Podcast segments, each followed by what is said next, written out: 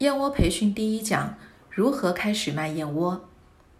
万事开头难，如何在朋友圈自然而然地开启燕窝生意？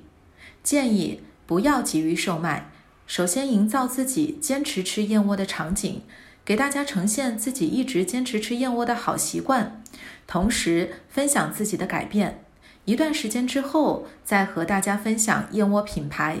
告知拿到品牌合伙人的机会，让客户知道在你这儿拿的燕窝品质高、价格好，吃自己卖的燕窝才有话语权，同时也是对客户负责任的体现。自己坚持吃，才能判断燕窝的好与坏，才能了解燕窝炖煮的技巧，以便更好的指导客户。